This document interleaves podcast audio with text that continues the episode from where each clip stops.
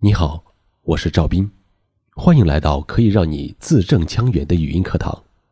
在这里，我将和你一起共同学习如何科学发声。在你身边，是不是有人因为方言或者是发音不标准，一说话就会被人嘲笑？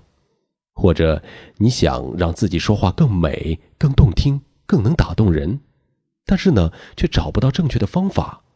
或者在练习的过程当中遇到了瓶颈，那么我们这个课程就是为你准备的。出现刚才提到的几个问题的原因呢，主要是基础没有打牢。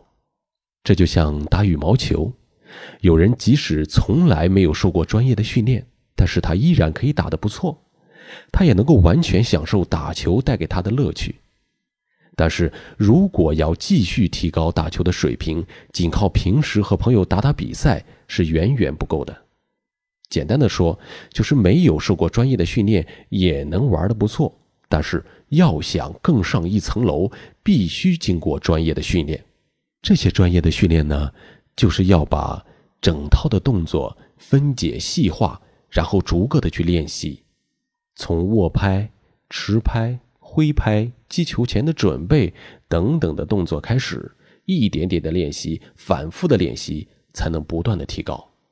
当然，这种练习强度往往是比较大的，而且也比较枯燥，很多人根本就坚持不下来，所以很难真正的提高自己的水平。练声和这个是同样的道理，所以接下来。我将科学系统的和大家一起学习吐字归音的发声要求和基本要领。我们将从声母、韵母开始，把发声部位和发声方法掰开了、揉碎了给大家讲解，并且呢，我们会一起有针对性的进行训练。这里你可能会担心，这么细化的练习，是不是让我们连话都不会说了呢？呃，这个不要有顾虑。想想以前我们在练五笔输入法的时候，我们首先要想到，呃，是如何去拆字，还要背口诀，那样反倒拖慢了我们打字的速度。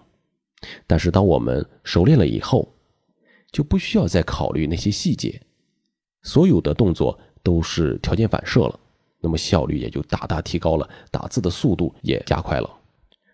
所以。如果你想改变口音或者方言的问题，或者是让自己说话真正的能够做到字正腔圆，我们这个练习是必须要进行的。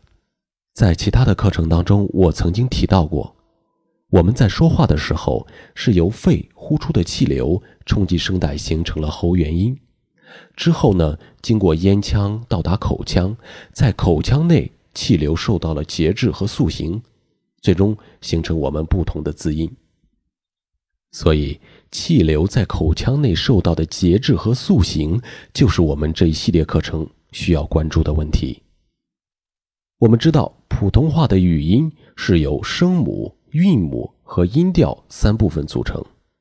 那么声母呢？它又叫字头，是我们字音准确、吐字清晰的重要保障。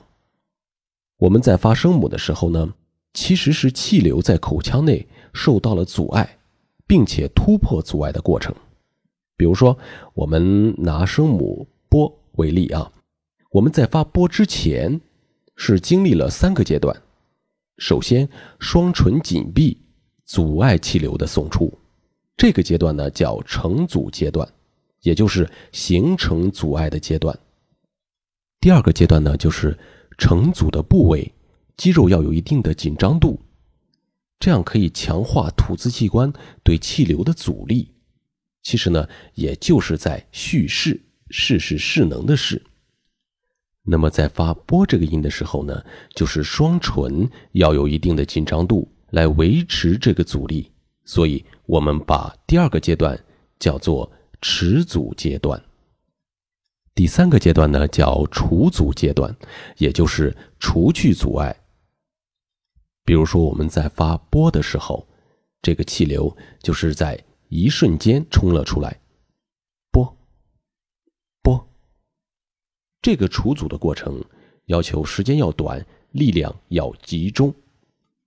好，我们把刚才讲过的内容做一个小小的总结。我们在发声母的时候，其实是经历了三个过程，分别是成阻、形成阻碍、持阻、维持阻碍、除阻、除去阻碍。普通话声母的发音描述，一般是从发音部位和发音方法这两个方面入手的。